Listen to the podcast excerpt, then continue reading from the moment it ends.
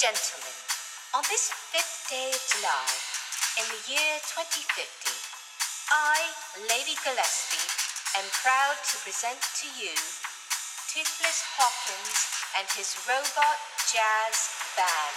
I one, two, three, four.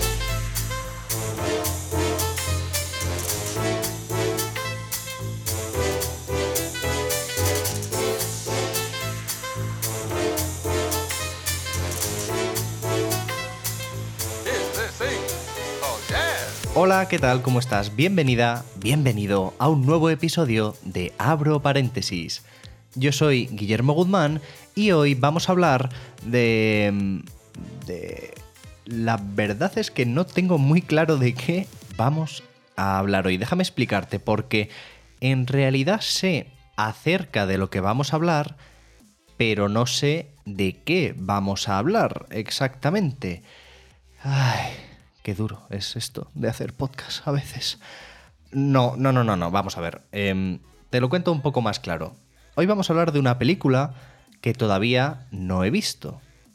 Y creo que es interesante que te hable antes y después de ver esa película. Así que no me enrollo más, vamos con la intro y ahora te cuento un poco mejor de qué va esto, porque hoy vamos a hablar del Escuadrón Suicida de James Gunn. Estás de coña. ¿Vais a poner en peligro toda la misión por una tarada que viste como un Lo bufón? dice uno que lleva una tapa de váter en la cabeza. Nunca abandonamos a uno de los nuestros. Con suerte, Harley seguirá viva. No os andéis con tonterías. Coronel, esta gente es peligrosa. Equipo 2, vía libre. Fuego en 3, 2... ¿Qué estás haciendo? ¿Qué? Tú, hemos venido a salvarte. ¿A salvarme a mí? Eh, El plan era muy bueno. Si quieres vuelvo dentro y así podéis hacerlo. No vayas de sobrada. Perdona, Harley Quinn. Bloodsport.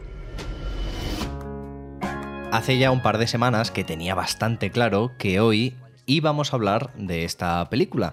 Tenía la fecha marcada en el calendario, este es el fin de semana de su estreno aquí en España en cines, pero la verdad es que pues no me apetecía mucho hacer pues, un comentario o una reseña al uso porque, y más en este tipo de cine, tengo la sensación de que pues no voy a poder aportarte nada que no encuentres en las opiniones de otras muchas personas que saben mucho más que yo de esta materia.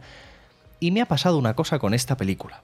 Y es que, pensando en cómo podría ser este episodio, en mi cabeza tenía bastante claras las cosas que iba a decir sobre ella sin ni siquiera haberla visto. Así que lo que he pensado es que este podría ser un episodio sobre las expectativas.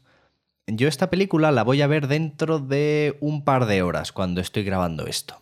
Y ahora mismo ya tengo, me pese o no, para bien o para mal, muchas opiniones al respecto de ella. Y es que creo que este es un fenómeno que pasa habitualmente. Cuando vamos a consumir algo de cultura, en realidad todos cargamos con una mochila de expectativas. Y esa mochila está cargada de nuestras experiencias previas, las opiniones de las personas que ya han disfrutado de esa obra cultural, el contexto en el que vamos a ver esa obra cultural, en fin, hay un montón de cosas que configuran lo que yo creo que es la manera adecuada de entender el consumo de cultura, que es que se produce una especie de mezcla entre la obra en sí misma y los ojos que la miran. La diferencia que hay entre el arte y una silla o una mesa es que el arte es capaz de ser percibido de maneras totalmente diferentes por dos personas que estén una al lado de la otra, porque sus experiencias serán claves a la hora de entender ese cuadro, esa película, ese podcast, ese videojuego, en fin, casi cualquier cosa cultural tiene mil aristas y mil maneras de ser vistas. Pero vamos a hablar de las expectativas de El Escuadrón Suicida de James Gunn. Y es importante añadirle este apellido de James Gunn una y otra vez porque ya hemos tenido un Escuadrón Suicida hace relativamente poco, lo dirigió David Ayer y de hecho hace poco en Twitter se quedó bastante a gusto sobre lo mal que salió aquella película y dijo algo así como que el metraje que había salido en cines no era su montaje, no era su película, en fin, un galimatías que sucede más a menudo de lo que pensamos cuando se trata del trabajo de artistas en grandes productoras que tienen que atender a muchos más intereses que la visión creativa del propio creador. Pero en este caso, se supone que las cosas han sido un poco diferentes. Te pongo un poco en contexto. James Gunn es el director y el escritor, el guionista de Guardianes de la Galaxia 1 y 2 para Marvel. Guardianes de la Galaxia tiene una peculiaridad y es que fue la introducción en el universo cinematográfico de Marvel de algo de frescura que se notaba que empezaba a faltar en la franquicia de Disney, porque Marvel empezó a tener estos achaques de ser películas fotocopiadas unas de otras, de ser películas con una personalidad más compartida que propia. Evidentemente hay un marchamo de Marvel detrás de todo esto, pero la dirección parecía igual en todas las películas, la fotografía parecía igual, todas las películas tenían las mismas conversaciones en bocas de personajes diferentes.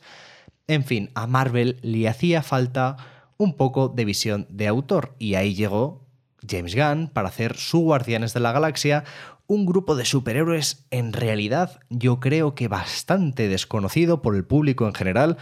Ahí me incluyo yo mismo, yo no tenía ni idea de quién era este grupo de gente y lo consiguió. Consiguió hacer una película fresca, diferente dentro del universo de Marvel. La segunda a mí me parece un desastre, pero bueno, eso es harina de otro costal. Lo que sí que creo es que el éxito de Guardianes de la Galaxia abrió la veda a que Marvel empezara a dejar entrar mentes creativas un poco más diferentes, un poco más independientes, que pudieran defender su trabajo dentro de los límites de la propia Marvel. Y ahí, por ejemplo, podemos destacar el trabajo de Taika Waititi con Thor Ragnarok, que para mí es la mejor película del universo cinematográfico de Marvel y un claro ejemplo de cómo se siguieron los pasos de James Gunn. Pero, ay amigo, no todo podía ser de color de rosa y es que a James Gunn Disney lo despide fulminantemente por una serie de tweets de hace unos cuantos años con comentarios y chistes, bueno, pues de cierto mal gusto y, en fin, pues lo despide. James Gunn se queda sin hacer su Guardianes de la Galaxia volumen 3 y ¿a dónde va? Pues se va a la competencia, se va a Warner y a DC donde se supone que le ofrecen la libertad para hacer lo que quiera con los personajes que él quiera. Y esto se enmarca dentro de que DC pues estaba muy a la deriva y sigue estando muy a la deriva en lo que al cine se refiere porque tiene encima un mastodonte que lo ha hecho todo bien y ellos pues les está costando encontrar identidad en sus películas. El giro de guion aquí es que al final James Gunn sí que va a hacer Guardianes de la Galaxia 3 porque todo se arregló con Disney, le volvieron a contratar y al final tenemos a este director haciendo películas para uno y para otro. Así que mira, al final el tipo tiene más trabajo del que pensaba y le va a ir estupendamente bien. ¿Qué va a pasar con este escuadrón suicida?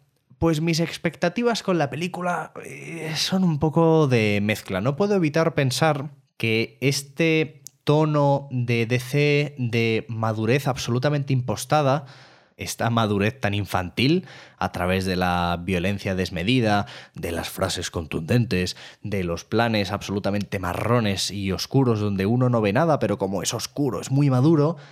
En fin, toda esta cosa que tiene DC que es tan horripilante, pues me da un poco de miedo que se haya filtrado de algún modo en esta película. Es algo que le pasa mucho a la Escuadrón Suicida de David Ayer, que tiene como esta intención festiva a través de algunos de sus personajes, pero luego la película es absolutamente deprimente en todo lo que plantea y, un poco irrisoria y no humorística.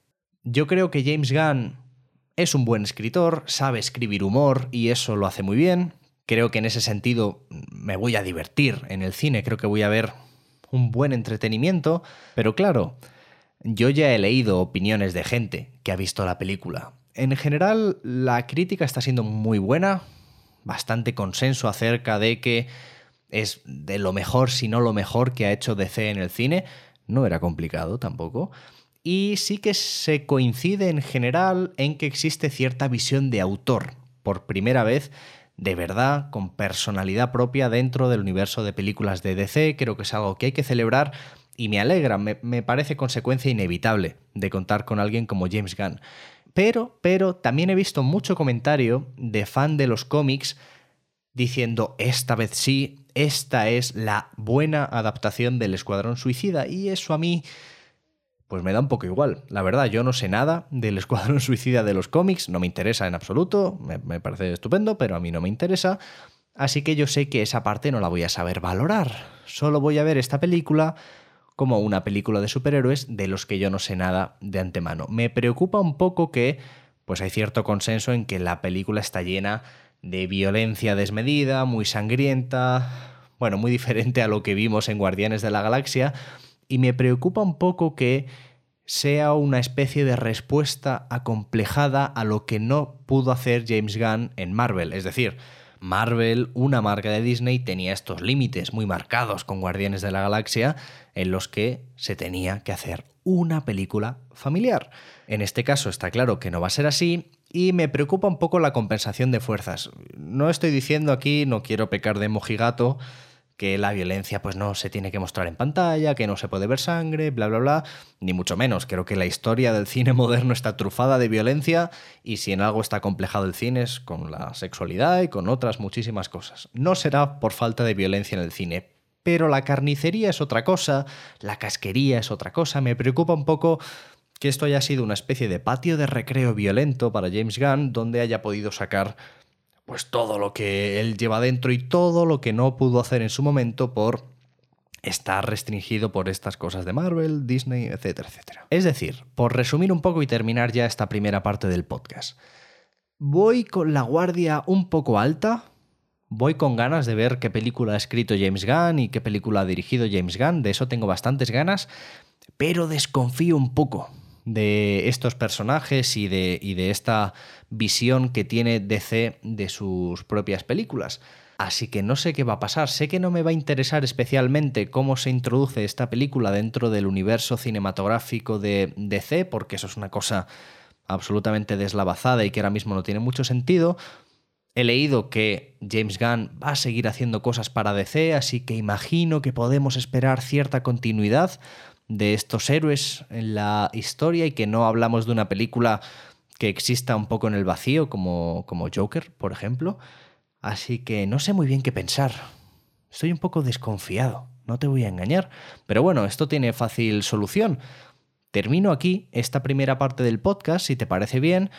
Yo ahora voy a comer, me voy al cine inmediatamente después y cuando vuelva te cuento qué me ha parecido, ¿vale? De todos modos, para ti van a pasar unos segundos. Yo creo que voy a poner aquí unos efectos... A ver, mira, ahora voy a poner la puerta del autobús abriéndose.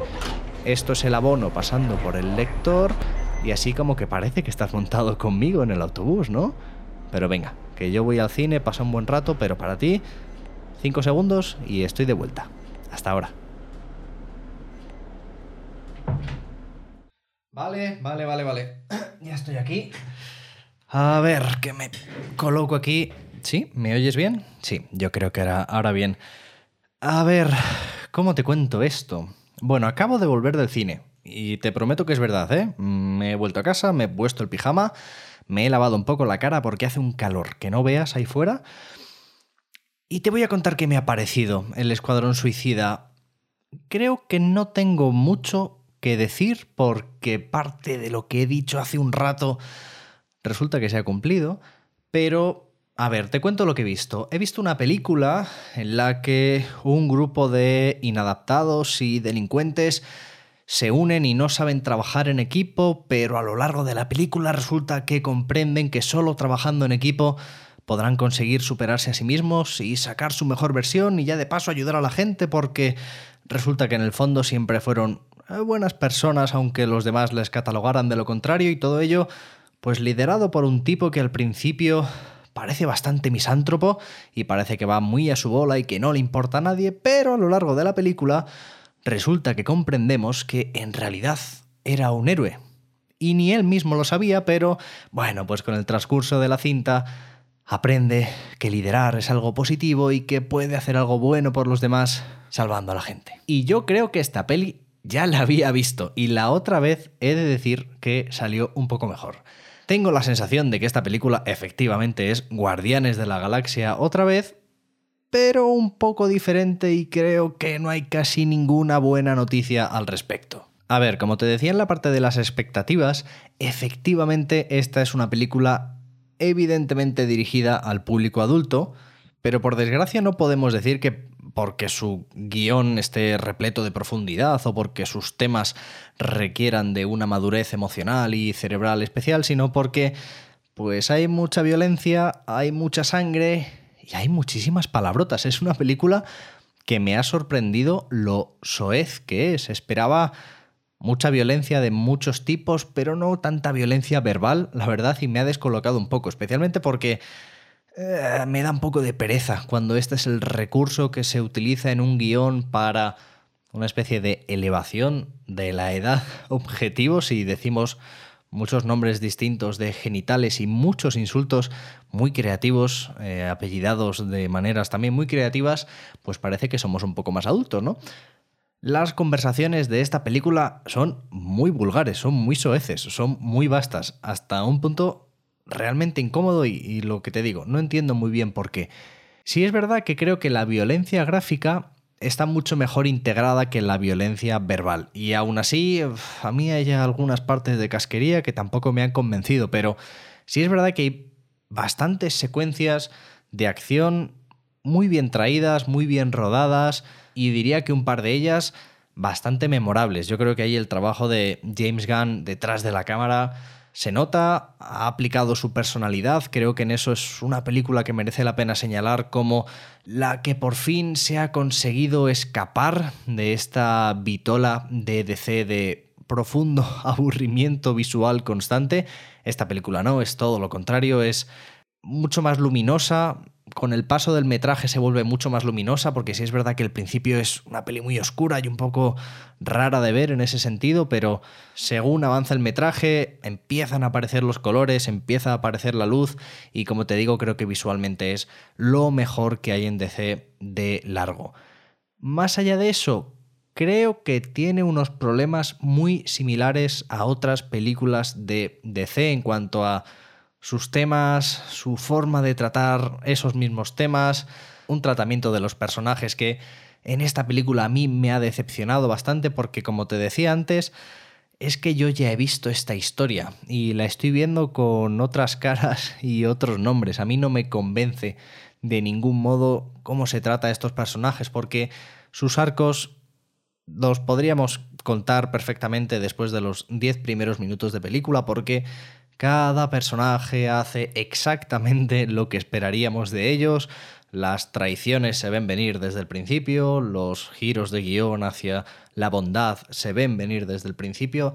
Eh, todo eso ya lo conocemos, no hay nada que haga especial a estos personajes o como te decía en la parte de las expectativas, a lo mejor es que a mí no me importan, porque yo no conozco los cómics y no sabía nada de ellos antes de empezar esta peli, por lo tanto, pues venía un poco con cojera de esa parte. Otra cosa que me ha llamado especialmente la atención de esta película es el sonido. Me ha parecido, y a lo mejor es un poco raro utilizar este término, me ha parecido una película un poco ruidosa, y es que eh, los oídos están constantemente llenos de estímulos que tienen que ver con la violencia casi todo el rato. Las secuencias de acción están repletas de disparos y a diferencia de Guardianes de la Galaxia, y perdón por estar comparándolo todo el rato, pero creo que es pertinente para entender dos caras de la misma moneda, en Guardianes de la Galaxia las armas eran, por motivos evidentes, armas muy espaciales, muy de ciencia ficción, eso son sonidos un poco diferentes al oído y aunque haya muchas, no llegan a saturar tanto ciertos canales de frecuencias en tu oído. Sin embargo, aquí el sonido es muy sucio, muy contundente todo el rato. Son armas humanas, son ametralladoras, son granadas, son armas mecánicas y todo ese sonido satura todos los altavoces durante mucho rato creo que es un efecto totalmente buscado, buscando reflejar en parte cierta suciedad de la violencia, pero es que luego además pasa una cosa curiosa con la música. Esta película es una película muy musical, ya como pasaba en Guardianes de la Galaxia, hay mucha música que se cuela en las secuencias para formar parte del discurso y esto es algo que James Gunn creo que hace fantásticamente bien y se agradecen mucho esas secuencias porque permiten respirar un poco a una película que es pues muy intensa, no nos vamos a engañar, pero la elección de la música me sorprende. no me sorprende tanto viendo luego en conjunto lo que es esta película, este discurso eh, tan adolescente, tan bombástico, tan de el espectáculo y la violencia por el espectáculo y la violencia. Pero si nos fijamos en la selección de canciones, respecto a Guardianes de la Galaxia, de nuevo, en aquella película, la de Marvel, todo era bastante pop, bastante festivo, bastante alegre, que permitía a la película respirar de otra manera, y aquí, sin embargo, hay evidentemente mucha guitarra eléctrica, muchos ritmos duros, mucho rock, y eso da un aura a la peli de nuevo para empaquetar esta especie de seriedad violenta, no me entiendas mal, no quiero decir que quien escuche rock sea una persona violenta, pero sí que pues una guitarra eléctrica da unas sensaciones muy diferentes a las que da un piano o un instrumento como un violín o una trompeta. La guitarra eléctrica pues es un sonido especialmente violento. Y aún así tiene números musicales bastante festivos con músicas que se escapan a estos y yo creo que precisamente ahí es donde están las mejores partes del Escuadrón Suicida. Estoy recordando ahora uno especialmente colorido y festivo de Harley Quinn, que yo creo que es la mejor secuencia de toda la película y que le hace un gran favor a la cinta porque de repente te olvidas de que estás viendo una cinta especialmente violenta porque sí, está ahí la violencia y ves sangre en esta secuencia, pero no hay un esfuerzo por tirártelo a la cara, sino que el conjunto de la escena ya te digo, con colores y con música alegre, hace que todo sea bello de ver. Es un ejercicio artístico muy bonito de ver, pese a que lo que está pasando ahí dentro es evidentemente violento y que nosotros en el día a día pues no se nos ocurriría ir matando a la gente. Y creo que esta es una de mis secuencias favoritas porque la peli está llena de secuencias con planos muy cerrados, creo que para enfatizar esta especie de agobio de la suciedad, de la violencia, pero que hacen a la peli un poquito menos legible de lo que debería. Es una peli con muchísimos cortes, muy frenética en el montaje y que eso creo que en el conjunto pues es un poco confusa y en realidad lo que nos cuenta la película eh, pues pues no tengo muy claro qué es lo que es. Sé que he visto las aventuras de unos inadaptados que al final acaban haciendo cosas buenas por la gente pero ya está, no sé qué más hay aquí, no sé qué nos quiere contar esta película, ni sé nada de estos personajes realmente al final, salvo que cumplen su función dentro del grupo y desde el principio sabes qué función va a ser esa, así que en realidad tampoco es que haya una evolución de los personajes. Ah, no lo sé. Te diría que me he divertido bastante durante la película, pero que a fin de cuentas podría haber sido esta película como cualquier otra, y lo que te decía antes es que esta peli ya la he visto antes y la he visto mejor hecha, así que ¿qué sentido tiene hacerla otra vez? Pues no tengo ni idea. La verdad es que creo que sí que podemos decir que se ha cumplido eso que te decía al principio del todo. Esta es una peli con marchamo de autor, es una peli con visión creativa y eso me parece importante, sobre todo me parece una evolución dentro de lo que hace Warner con sus películas de superhéroes pero creo que hay mucho margen de mejora y a lo mejor este es el inicio de un camino y ya deberíamos celebrar eso. Pero con James Gunn no sé si decirte que me esperaba algo más porque ya estaba desconfiando desde el principio, pero sí que creo que podría haber salido una película mejor y que empieza a estar un poco cansado ya de esta visión de lo adulto como chistes de genitales y, y mucha sangre en pantalla. Creo que entender la madurez como eso es no haber entendido nada y que esta es una oportunidad perdida más de haber hecho una peli adulta, entretenida, violenta, sangrienta, como hubieras querido, pero original y con unos personajes que me interesaran de verdad. Y a lo mejor aquí el problema soy yo, no lo sé, es posible. Pero seguramente no sería capaz de recomendarte El Escuadrón Suicida y lo que te diría es, oye, para ver esta película, pues vete a ver Guardianes de la Galaxia, que al final es la misma película, pero mejor. Time, hold your breath. You're the only one I see. Breathe me in, taste your lips. You're the only high I need. I'm losing control. Your eyes entice me. Just letting go. Your hold is tightening. Y en otro orden de cosas, oye, de verdad, me estoy muriendo de calor aquí dentro. Deberían no lo sé, darme un extra por grabar con este calor, porque tengo que cerrarlo todo para que no se cuele ningún sonido y esto está siendo un horno de despacho, así que venga, vamos a terminar lo antes posible. Mm, Cositas rápidas, apuntes rápidos que te tengo que contar de novedades que han ocurrido esta semana. La primera de ellas, yo creo que la más importante, tenemos la primera imagen de la serie del Señor de los Anillos que está haciendo Amazon. Creo que es una de las producciones que más esperamos todos, a los que nos gusta eh, la trilogía de fantasía de Tolkien. Amazon está poniendo muchísima pasta para que esto sea realidad.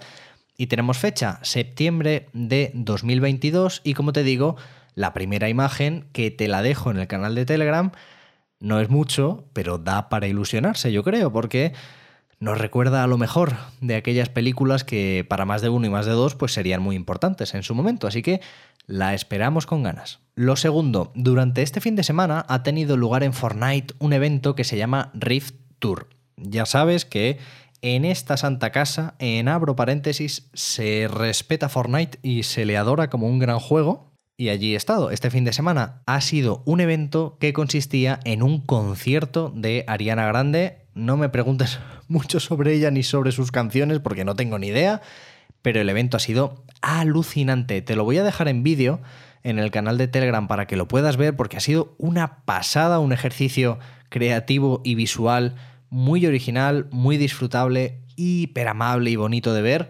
y la verdad es que da gusto ver cómo en los videojuegos se pueden colar cosas así que son experiencias a mitad de camino entre el videojuego y otras patas de la cultura que evidentemente pues también tienen cabida aquí.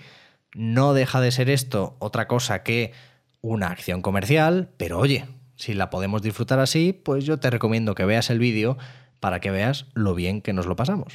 Y por último, y esta es una cosa un poco más seria, esta semana ha salido a la luz una noticia de que Xsoya o Xsoya, no sé cómo se dirá, la verdad, una plataforma de pagos, ha despedido a algo así como 150 de sus trabajadores a través de un mail deleznable, un mail casi automático en el que se le decía que una inteligencia artificial había analizado sus datos de uso de plataformas como Gmail y otras de productividad en el trabajo y que habían detectado, pues bueno, que no estaba siendo muy productivo, así que le despedían y le ayudarían a buscar otro empleo. ¿Por qué te cuento esto y por qué es importante para nosotros? Bueno, Exoya es una plataforma que tiene mucha relación con compañías de videojuegos, les ayudan con sus pagos y da la casualidad de que yo utilizo esta plataforma. La utilizo para pagar el servicio de música que me permite tener la música que escuchas en este podcast puesta.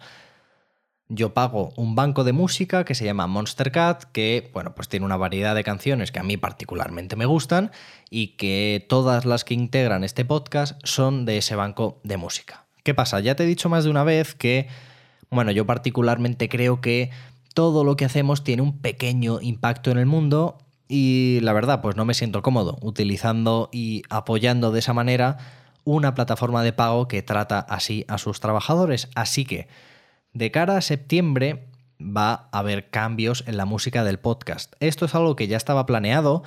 Eh, voy a darle una vuelta a los contenidos del podcast de cara a septiembre, en una especie de inicio de nueva temporada. Y con esto que ha pasado, pues cambiaremos de proveedor de música. Yo ya quería cambiar un par de canciones, tanto del postdata como de este abro paréntesis, pero otras las quería mantener, como la de la cabecera. De todos modos, no pasa nada porque encontraremos otras músicas que sean también estupendas y que a mí me permitan tener la conciencia pues un poco más tranquila y que tú sepas también que de algún modo, pues en la medida de lo posible vamos a intentar utilizar aquí plataformas, eh, pagar a los creadores por el contenido que utilicemos aquí, en fin, que todo lo que hagamos sea en la medida de lo posible, como digo, porque el mundo es un lugar demasiado complejo para que todo lo hagamos bien, pero que en la medida de lo posible no apoyemos a empresas que tratan como la mierda a sus trabajadores. Y Exoya parece que es una de ellas, así que chao, agosto será el último mes que paguemos Exoya porque ya está pagado, y bueno, para septiembre pues habrá cambios, nuevas oportunidades de hacer que este podcast suene aún mejor. Y ahora sí, me voy que estoy muerto de calor. Voy a parar la grabación y a tirarme por la ventana, a ver si me da un poco el aire. Gracias por estar al otro lado escuchando como siempre, ya lo sabes. Para mí cada escucha, cada persona que está al otro lado y que me lo hace saber de algún modo, pues es una alegría enorme para seguir adelante con este proyecto. No sé dónde me escuchas, ya sabes que abro paréntesis está en un montón de plataformas, en alguna de ellas puedes dejar una reseña positiva si crees que se lo merece y si lo haces, pues te estaré eternamente agradecido. Como te decía antes, tenemos canal de Telegram. Te abres la aplicación, pones abro paréntesis en el buscador y le das a unirme y chimpún, ya lo tienes, ya estoy en tu bolsillo, ahí te aviso de los nuevos programas y te pongo pues algunos enlaces de cosas que comentamos aquí, recomendaciones y demás, y así lo tienes todo juntito en un mismo sitio. A mí particularmente me puedes seguir en Twitter como arroba guillermogzmn.